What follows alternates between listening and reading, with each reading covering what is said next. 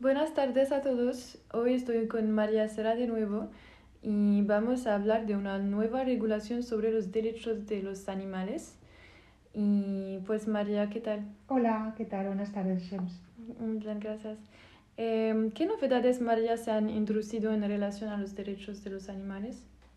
Pues mira, sí, es muy interesante porque realmente este 5 de enero de 2022, o sea, nada más empezar el año, ha entrado en vigor una nueva ley, en concreto es la ley 17 2021, que ha introducido modificaciones en el Código Civil, en la ley hipotecaria y en la ley de enjuiciamiento civil sobre el régimen jurídico de los animales, diciendo por primera vez que los animales dejan de ser considerados como cosas o bienes para ser considerados legalmente como seres vivos dotados de sensibilidad, que ostentan la cualidad de un ser sintiente. Es decir, esto ya lo sabemos que es así, pero lo novedoso es que ahora legalmente eh, se le considera como un ser sintiente, un ser que tiene una sensibilidad y eso va a acarrear una serie de consecuencias. ¿Y por qué eh, era necesaria esta reforma?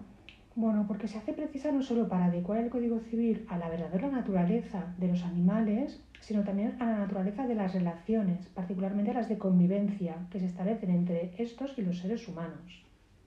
Ok. ¿Y qué abarca la reforma? Pues mira, como te decía, lo que la reforma está abarcando son modificaciones en el Código Civil, en la ley hipotecaria y en la ley de enjuiciamiento civil. Muy brevemente te diré.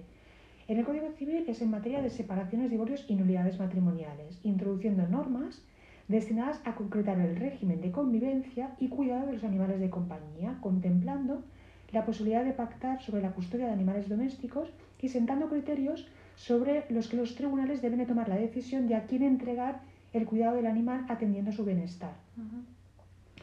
También en el Código Civil se introducen disposiciones nuevas en materia de sucesiones, de herencias, relativas al destino de los animales en caso de fallecimiento de su propietario, que en ausencia de voluntad expresa del heredero, también deberán articular previsiones en base al criterio del bienestar de los animales. Luego, en la ley hipotecaria, pues, por ejemplo, se determina la imposibilidad de extender la hipoteca a animales colocados o destinados en una finca destinada a explotación ganadera, industrial o de recreo.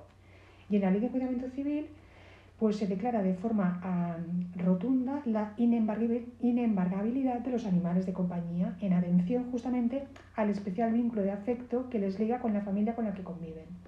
¿Y en qué afecta las sentencias de divorcio, de separación o nulidad en concreto? Pues lo que decíamos, ¿no? que en las sentencias de nulidad, separación o divorcio, la autoridad judicial, en defecto de acuerdo de los cónyuges o en caso de una aprobación del mismo, puede determinar a partir de ahora no solo medidas en relación a hijos, vivienda familiar, cargas, liqui- liquidación del régimen económico matrimonial, etc., sino también en relación al destino de los animales de compañía. Puede atribuir la custodia de animales de compañía, el perro, el gato, la mascota, a uno de los cónyuges, a uno de los progenitores, cuando no haya acuerdo. Y lo va a hacer siempre guiándose por un criterio, que es el bienestar del animal.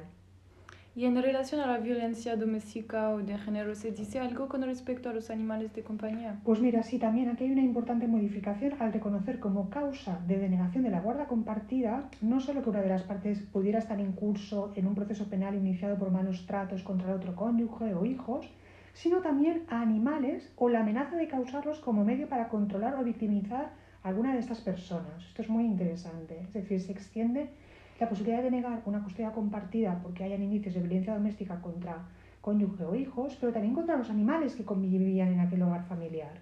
Y esto yo creo que es un paso eh, al frente muy importante. ¿Y puede el juez eh, otorgar la custodia de un animal de compañía a uno de los cónyuges? Totalmente. La autoridad puede confiar su cuidado a- de animales de compañía a uno o ambos cónyuges y además puede determinar la forma en la que el cónyuge al que no se le ha confiado el cuidado puede tenerlos en su compañía. Es decir, puede otorgar la custodia a un cónyuge y al otro un régimen de visitas. Y las también puede distribuir o repartir las cargas asociadas al cuidado de este animal con independencia de la titularidad dominical de este, o sea, con independencia de a, quién est- a nombre de quién estuviera registrado el, el- el animal, ¿no? Ok. ¿Y en materia de sucesiones? Pues también el juez puede otorgar la custodia de un animal de compañía cuando no hay una disposición testamentaria al respecto y varios herederos lo reclaman, pues puede otorgarlo a aquel que él considere que va a ser el más adecuado atendiendo al criterio del bienestar del animal, lo cual también es muy interesante. Vale, muchas gracias por todas las respuestas, María. A ti. Y nos vemos en el próximo podcast. Muy bien, gracias.